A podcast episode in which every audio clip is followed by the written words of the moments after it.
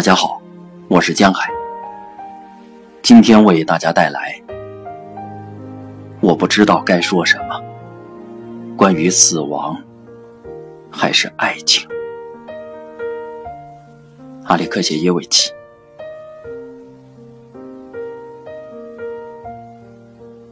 我不知道该说什么，关于死亡还是爱情。也许两者是一样的，我该讲哪一种？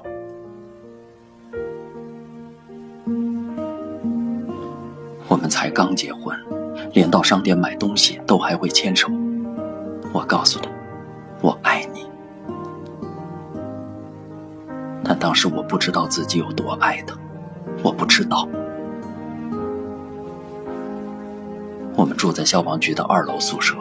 和三对年轻夫妇共享一间厨房，红色的消防车就停在一楼，那是他的工作。我向来知道他发生了什么事，他人在哪里，他好不好。那天晚上，我听到声响，探头望向窗外。他看到我就说：“把窗户关上，回去睡觉。”反应炉失火了，我马上回来。我没有亲眼看到爆炸，只看到火焰，所有东西都在发亮，火光冲天，烟雾弥漫，热气逼人。他一直没回来。屋顶的沥青燃烧，产生烟雾。他后来说，感觉很像走在郊游上。他们奋力灭火，用脚踢燃烧的石墨。他们没有穿帆布制服，只穿着衬衫出勤。没有人告诉他们，他们只知道要去灭火。四点钟了，五点，六点。我们本来六点要去他爸妈家种马铃薯。普利比特离他爸妈住的史比怀塞大约四十公里。他很喜欢播种犁地。他妈妈常说，他们多不希望他搬到城里。他们甚至帮他盖了一栋房子。他入伍时被编入莫斯科消防队，退伍后就一心想当消防员。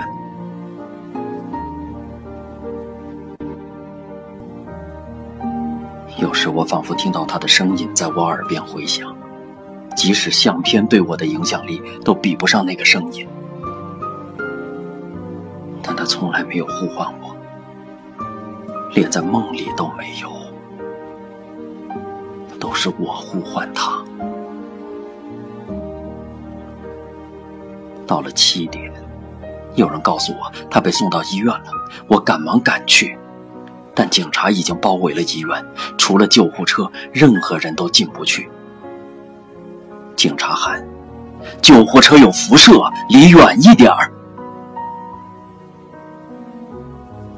不知我在哪里，所有当晚丈夫去过反应炉的女人都来了。我四处寻找在那所医院当医生的朋友，一看到他走下救护车，我就抓住他的白袍说：“把我弄进去。”我不能，他的状况很不好，他们都是。我抓着他不放，我只想见他一面。好吧，跟我来，只能待十五到二十分钟。我看到了他，全身肿胀，几乎看不到眼睛。他需要喝牛奶，很多牛奶。我的朋友说，每个人至少要喝三升。可是他不喜欢牛奶，他现在会喝的。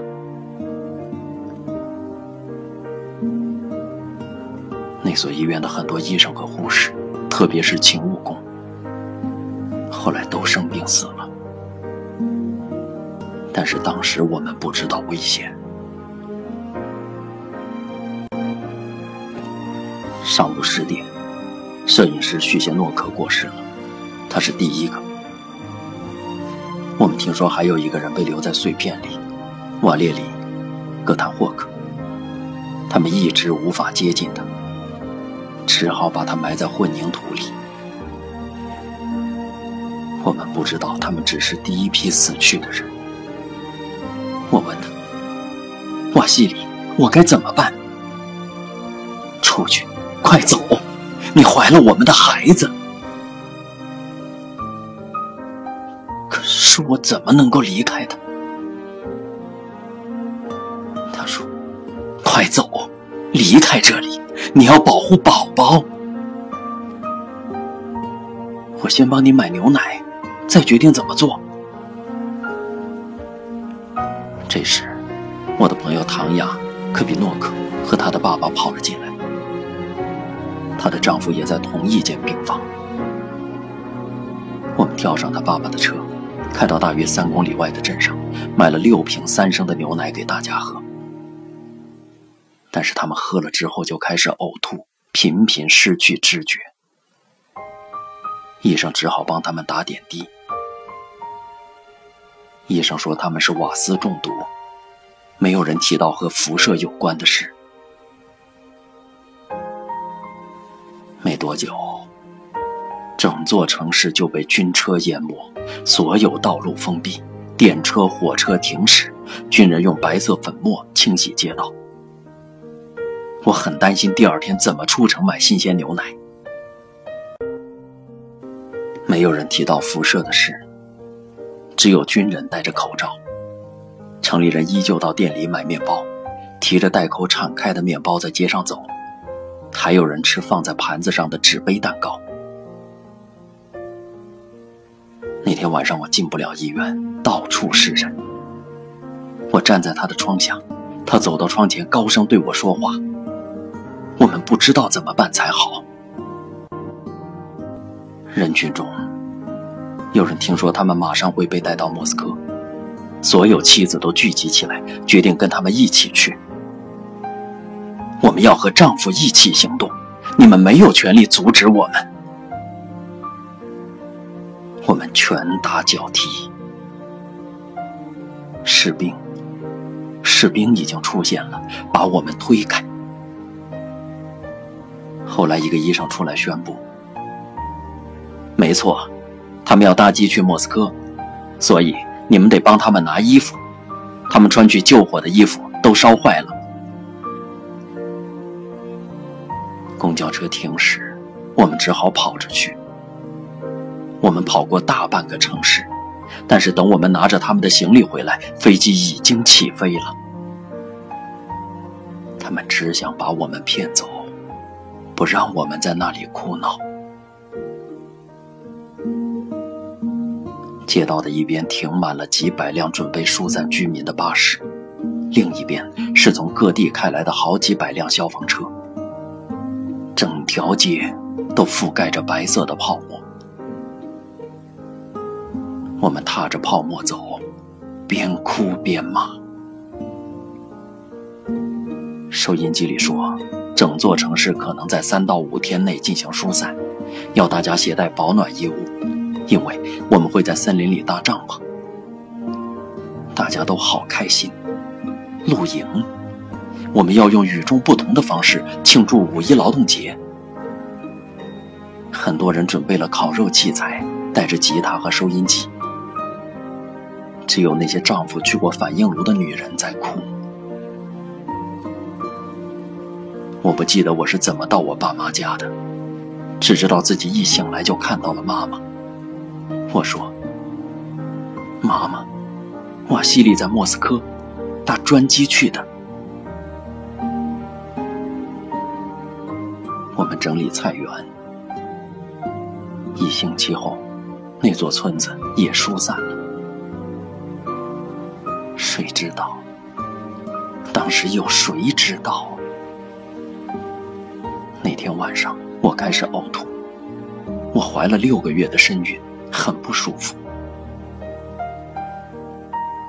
那天晚上，我梦见他在梦里叫我：“鲁德米拉。”小鹿。但是他去世后，就没有到我梦中呼唤我了，一次也没有。我早上起床后决定，我得一个人去莫斯科。妈妈哭着问：“你这个样子要去哪里？”我只好带父亲一起去。他去银行里提出所有的存款。我完全不记得到莫斯科的过程。抵达莫斯科后，我们问看到的第一个警察：“切尔诺贝利消防员被安置在哪里？”他马上就说：“修金斯克站的六号医院。”我们有点惊讶。之前大家都吓唬我们，说那是最高机密，那是专门治疗辐射的医院，要有通行证才进得去。我给门口的女人一些钱，她说：“进去吧。”接着又求了另一个人，最后才坐在放射科主任安格丽娜·瓦西里耶夫娜·古斯科娃的办公室。不过我当时不知道他的名字，我只知道我必须见他。他劈头盖脸就问：“你有没有小孩？”我该怎么回答？我知道我绝不能说出我怀孕了，否则他们不会让我见他。还好我很瘦，看不出有身孕。有。我说：“几个？”我心想：“我要告诉他两个。如果只说一个，他不会让我进去。一男一女，所以你不必再生了，好吧？”他的中枢神经系统完全受损，头骨也完全受损。我心想。所以他可能有点烦躁。还有，如果你哭，我就马上把你赶出去，不能抱他或亲他，甚至不能靠近他。你有半个小时。但我知道我不会走，除非我和他一起离开。我对自己发誓。我走进去。看到他们坐在床上玩牌嬉笑，哇西里，他们叫。他转过身看了我一眼，说：“好了，没戏唱了，连在这里他都找得到我。”他穿四十八号的睡衣，看起来很滑稽。他应该穿五十二号，袖子太短。裤子太短，不过他的脸不肿了。他们都在打点滴。我问：“你想跑去哪里呀？”他要抱我，医生阻止他：“坐下，坐下，这里不能拥抱。”我们后来把这些当成笑话来说。其他房间的人也来了，所有从普利比特搭专机到莫斯科的二十八个人都聚集过来。现在怎么样了？城里情况如何？我说他们开始疏散所有居民，整座城市会在三到五天内清空。大家都没说话。这些人里有两个女的，其中一个哭了起来。发生意外时，他在电厂值班。天哪，我的孩子在哪里？他们不知道怎么样了。我想和他独处，哪怕只有一分钟。其他人觉察出来了，于是陆续找借口离开。我拥抱、亲吻他。但是他移开。不要离我太近，去拿张椅子。别傻了，我不理他。我问：“你有没有看到爆炸？发生了什么事？你们是最早到现场的人，可能是蓄意破坏，有人引爆，大家都这么认为。当时大家都那样说，以为有人蓄意引爆。”第二天，他们躺在自己的病房里，不能去走廊，也不能交谈。他们用指节敲墙壁，叩叩，叩叩。医生说，每个人的身体对辐射的反应都不一样，一个人能忍受的，另一个也许不行。他们还测量病房墙壁的辐射量。包括右边、左边和楼下的病房，甚至撤离所有住在楼上和楼下的病人，一个也不剩。我在莫斯科的朋友家住了三天，他们一直说：“你拿锅子、拿盘子去呀，需要什么就拿。”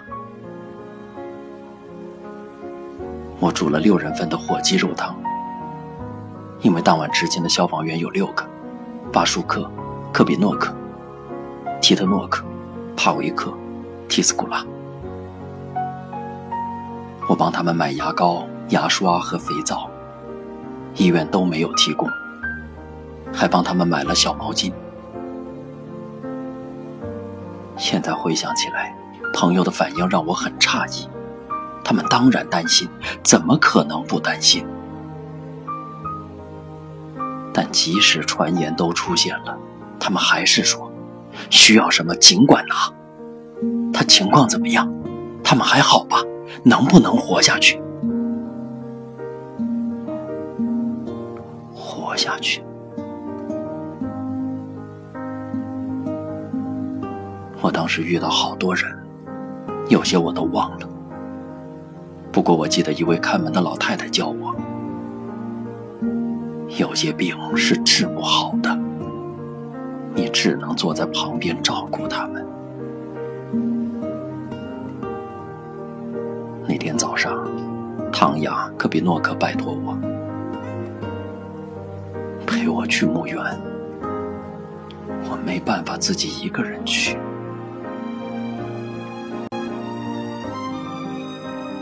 维特亚科比诺克和沃洛迪。帕维克要下葬了，他们是我和瓦西里的朋友，我们和他们两家很要好。爆炸前一天，大家在消防局合拍了一张照片，我们的丈夫都好英俊，好开心。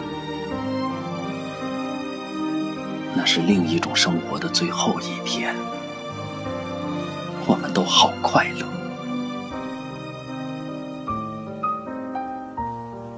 我从墓园回来后，马上打电话到护理站问他怎么样。他十五分钟前死了。什么？我整晚都待在那里，只离开了三个小时。我对着窗户大叫：“为什么？为什么？”我朝天空大喊，整栋楼都听得到，但是没有人敢过来。然后我想，我要再看他一眼。我跑下楼，看到他还在生物室，他们还没有把他带走。他临终前最后一句话是。路德米拉，小路。护士告诉他，他只离开一下子，马上就回来。他叹了口气，安静下来。我后来再也没有离开他，一路陪着他到墓地。虽然我记得的不是坟墓，是那只大塑料袋儿。他们在太平间问我，想不想看我们替他穿什么衣服？当然想。他们替他穿制服，戴消防帽，可是没法穿鞋，因为他的脚太重。他们也必须把衣服割开，因为没有完整的身体可以穿，全身都是伤口。在医院的最后两天，我抬起他的手臂。感觉骨头晃来晃去的，仿佛已经和身体分离。他的肺和肝的碎片都从嘴里跑出来，他被自己的内脏呛到。我用绷带包着手，伸进他的嘴里，拿出那些东西。我没办法讲这些事。没办法用文字描写，觉得好难熬，都是我的回忆，我的爱。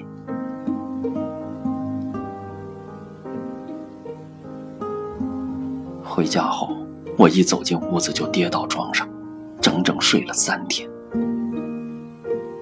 救护车来了，医生说他会醒的。只是睡了一场可怕的觉。我当年二十三岁，我记得，我梦到死去的奶奶穿着下葬时的衣服来找我，我看到他在装饰新年树，便问：“奶奶，为什么我们有新年树？现在是夏天。”他说。因为你的瓦西里马上要来找我，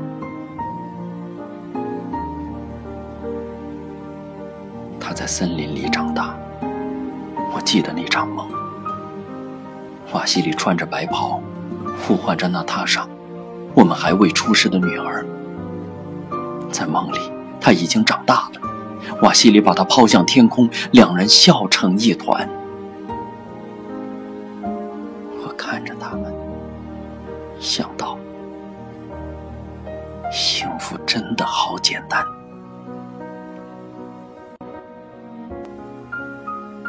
我在梦里和他们在水边一直走，他很可能是叫我不要悲伤，这是他从天上给我的暗示。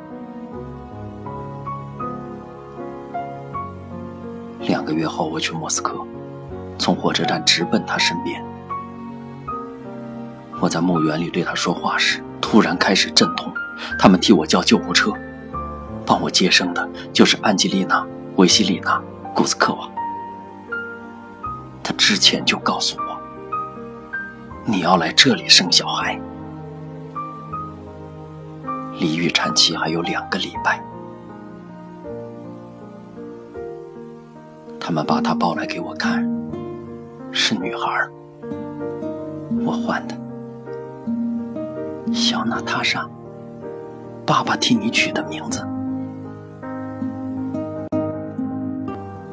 他看起来很健康，四肢健全，但是他有肝硬化，肝脏有二十八伦琴的辐射，还有先天性心脏病。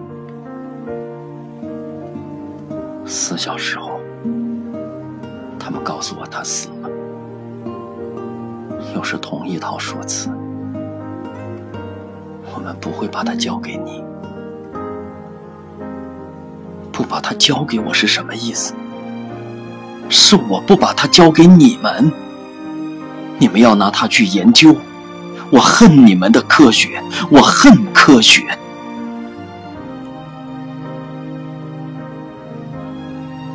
我一直讲错话，我中风后不该大叫的，也不应该哭。所以我才一直说错话，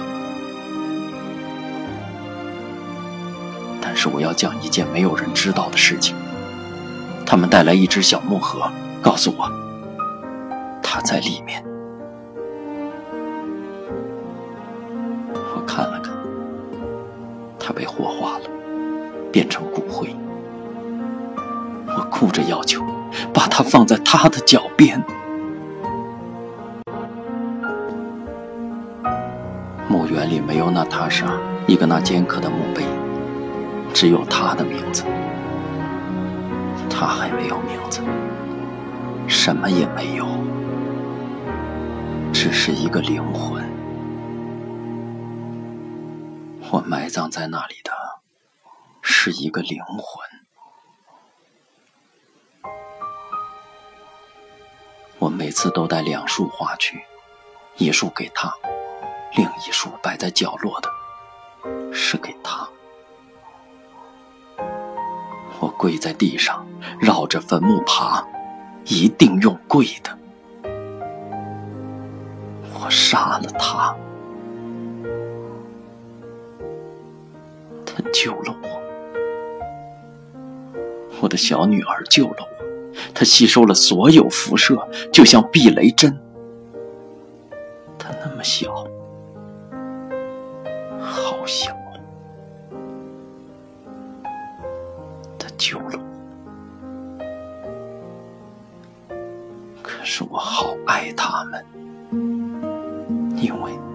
因为你不能用爱杀人，对不对？那么浓烈的爱，为什么爱情和死亡会并存？谁能解释给我听？我跪在地上。绕着坟墓爬。